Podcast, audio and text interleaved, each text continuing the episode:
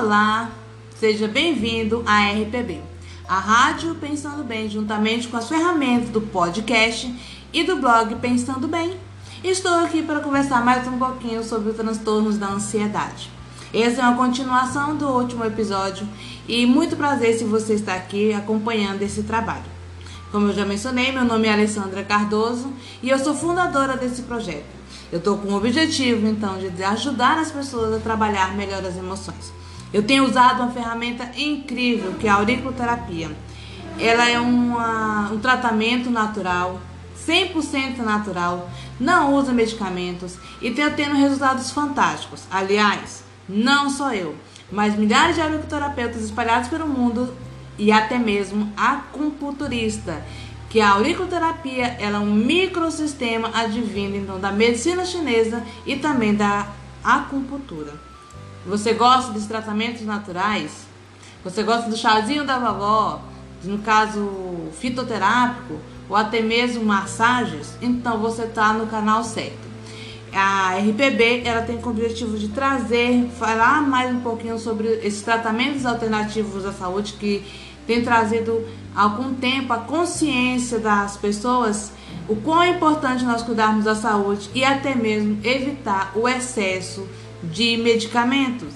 E tem formas de tratar isso. Mas infelizmente esses assuntos não é bem propagado. E até mesmo por causa do nosso preconceito, de nós acharmos que só medicamentos passados justamente pelo médico é que vai fazer efeito. Claro que a medicina tradicional chinesa, ela vem principalmente auxiliando a, e prevenindo. Por exemplo, é mais importante você prevenir. E aí você realmente vai ter resultados fantásticos. Quer dizer que eu não preveni, mas eu tô quero fazer terapia ou qualquer tratamento natural, vai funcionar? Com certeza. Eu sou uma pessoa viva que experimento em mim, em mim e na minha família e tô tendo, vou te garantir que eu tô tendo resultados fantásticos. Bom, mas então, falando sobre ansiedade, como eu estava mencionando no último episódio, e eu mencionei um pouquinho o que é ansiedade. Então, de acordo com a Universidade Federal do Rio Grande do Sul, a ansiedade pode ser vista como uma reação associada a diversos, diversos contextos da vida. Ela representa um sinal de alarme, determinado estímulo percebido pelo indivíduo como perigoso. Em geral, é composto por uma combinação de vários sintomas físicos pensamentos catastróficos e alterações de comportamento. A ansiedade pode ser compreendida como uma ferramenta que nos ajuda então a detectar o perigo e a adotar as medidas necessárias para lidar com ela. Geralmente não se caracteriza então sendo uma doença, mas podendo ser um sintoma, principalmente quando está desregulado, causando sofrimento. Mas se a ansiedade e o medo faz parte do ser humano, como identificar o que está sentindo? É um transtorno de ansiedade. Geralmente, o transtorno da ansiedade é percebido pelos prejuízos no funcionamento social ou profissional, trazendo então sofrimentos físicos e emocionais ao indivíduo. Lembrando que a ansiedade ela pode estar correlacionada a vários fatores, como por exemplo medicamentos para tratamento de alguma doença específica, por exemplo, para problemas cardíacos, insuficiência cardíaca, epilepsia, é, hiper ou hipotiroidismo, diabetes, insônia, até a menopausa entra na lista, sem mencionar a falta de algumas vitaminas como o ácido fólico. Então, vamos trabalhar as emoções? A pessoa tem que tem que trabalhar suas emoções. Mas como se faz isso? Primeiro, o que você tem que lembrar é que a ansiedade e o medo são emoções. De acordo com o artigo cujo tema O que é emoção, em busca da organização estrutural do conceito de emoção da criança, realizado então pela nossa Universidade Federal de Pernambuco, juntamente com a Universidade de Pittsburgh dos Estados Unidos, existem dois tipos de emoções a simples e a complexa. As emoções simples são aquelas que são fáceis de identificar, como a raiva, medo, tristeza e alegria. E até as crianças de 5 anos elas são capazes de detectar as emoções simples. pois essas seriam reconhecidas mais facilmente nas nossas expressões faciais. E as complexas são aquelas que não são tão óbvias, como vergonha, orgulho e culpa. Já que nós sabemos que a ansiedade é uma emoção, a pessoa ansiosa ela precisa entender que existem vários fatores, como genética, estresse no seu ambiente e até mesmo hábitos de vida. Tem fatores que são fora do nosso, do nosso controle, como as questões genéticas, por exemplo. Porém, ambientes e estilos de vida tem como nós nos ajustarmos a ela para nos ajudar a melhorar os sentimentos. Por isso, trabalhar as emoções, como porque é um ansioso costuma então pensar de forma precipitada e em tragédias. Por exemplo, alguém que acabou de tirar a habilitação. Quem é ansioso já pega então a carteira, a chave e vai embora. Já é um motorista e já sai dirigindo. Porém, quem é ansioso logo pensa: e se eu atropelar a velhinha na rua? E se eu bater alguém? Então já fica pensando em tragédias. Pessoas ansiosas elas costumam viver, às vezes no futuro, pensando em tragédias de coisas que vai acontecer, mas que ainda não aconteceu. Por isso, a pessoa ansiosa ela tem que pensar de modo lógico. Gente, vamos tirar, uma, tirar um momento aqui para fazer uma reflexão. Embora nós estamos falando de pessoas que já sofrem de, de um estado mais agravante da ansiedade, esse, esse conceito aqui é para todos nós, porque mexe, vira ou outra. Quem é que diz que nunca ficou ansioso na vida, né? Então, tudo isso que eu estou falando aqui é para todo, todo mundo. Se você é ansioso está ouvindo isso aqui, manda também para quem não é ansioso. Me acompanhe nas minhas redes sociais, no Facebook, no Instagram e no blog Pensando Bem, que vai ter essa matéria de uma forma mais completa. Então, a pessoa tem que pensar de um modo lógico, né? Lembrando, então, que não pode viver simplesmente pensando no futuro. Mas também ela precisa entender que ela não pode viver pensando no, no passado. Tem algumas pessoas que são muito saudosistas e é normal nós lembrarmos do nosso passado e tirarmos é, reflexões e o que, que a gente pode fazer para melhorar, o que, que eu aprendo com as situações. Mas tem pessoas que vivem tanto do passado que ela simplesmente é apaixonada e ela não consegue viver no presente. Por exemplo, isso pode acontecer com quem é casado. Você já viu alguma pessoa que estava doida para casar e depois que quando casa ela simplesmente fica lembrando da vida, do seu estado de solteiro, até mesmo amaldiçoando o casamento do seu parceiro? A vida de casado tem seus desafios, assim como o solteiro. Então, aproveite cada fase da vida e sendo grato por ela, assim como quando as circunstâncias mudarem, não terá então a sensação de fracasso. Claro que relembrar as boas e até as más recordações elas servem de aprendizado.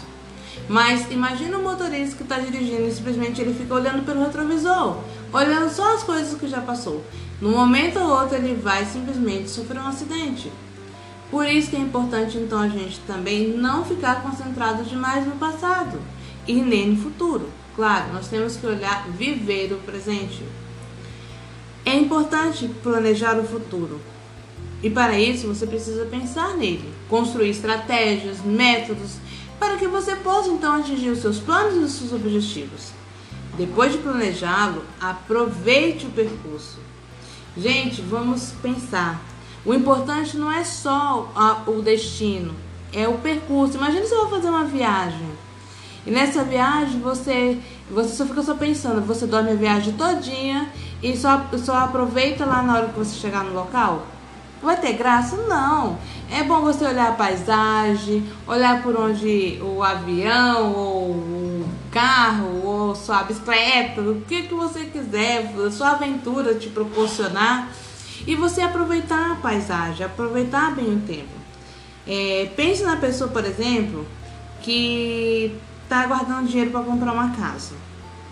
Então imagine que isso leve mais ou menos 10 a 15 anos. Só que essa pessoa tá guardando dinheiro para comprar a sua casa, porém ela não viaja com a família, ela não faz almoço de família, ela não vai no cinema, ela não compra roupa nova, ela só se concentra na casa. quando chegar no futuro que ela realmente conseguiu atingir o seu objetivo de comprar casa, ela vai olhar para a sua vida e vai ver que a sua vida está vazia. Porque as coisas importantes, o que faz a vida são bloquinhos. É que nem construir uma casa. É tijolo por tijolo. É lembrança por lembranças, é vivência por vivências. E tudo isso traz alegria para nós. Vou beber uma água. E você? Já bebeu água também hoje? Lembra que a água é vida, é muito importante para todos nós, para o nosso organismo. Geralmente, então, a pessoa que é, fica, né, só vivendo, pensando às vezes no futuro, ela, quando chega, ela lembra das suas frustrações, é, da vida que perdeu, e isso realmente gera muita ansiedade. Vamos então a trabalhar, a lidar com sintomas físicos? Existem várias maneiras para que a gente possa cuidar então da ansiedade. Uma é saber bem a minha, ter a minha consciência, o que me traz ansiedade. Se é o fator genético, como é, né, às vezes vem de família para família, então vamos aprender a trabalhar isso desde cedo. E até mesmo se você é um adulto e você tem ansiedade, preste atenção no seu filho. Preste atenção nas pessoas que estão é, vivendo à sua volta, que ela também pode adquirir ansiedade por, por causa da, do seu sintoma, da maneira que você reage. Então, Aprenda a trabalhar é, a sua ansiedade e ajude também a sua família. Mas se caso for relacionado à doença, então não tem muita coisa para fazer. É, na verdade, é, não tem como evitar, né?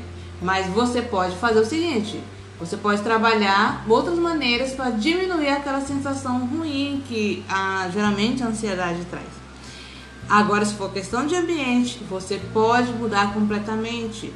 Às vezes é um local de trabalho se você não pode, é, eu achei tão interessante esses dias uma um YouTube, na verdade ela é a maior influencer do, do Brasil, acho que acredito que até do mundo, que é a Natália Arcuri. Se você não conhece, procura essa mulher.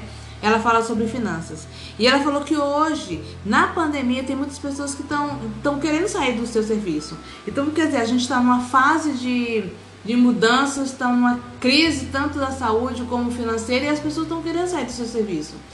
Mas suponhamos que não seja possível agora. Que tal você trabalhar a sua mente? Por exemplo, você pode é, ter conceitos positivos para que você possa é, lidar melhor com aquele estresse de trabalho. Ou você pode também fazer o seguinte: fazer uma estratégia de planejamento para que você possa sair mais brevemente possível desse trabalho. Como é que você pode fazer isso? Segue a Natália Arcuri, você não vai se arrepender. E aí, no caso, agora também você pode voltar para também a atividade física. A atividade física é muito importante, porque à medida que você está exercendo, movimentando seu corpo, você está produzindo substâncias que hormônios do bem-estar, do prazer, que vai te dar cada vez mais satisfação e alegria e vai ajudar a diminuir todas aquelas sensações da ansiedade. Mas também existe uma técnica que é a da respiração. Ela se chama respiração diafragmática, que é o controle da respiração. O que, que você pode fazer? Você vai pegar suas duas mãos. Uma você vai colocar sobre o peito e outra você vai colocar sobre a barriga.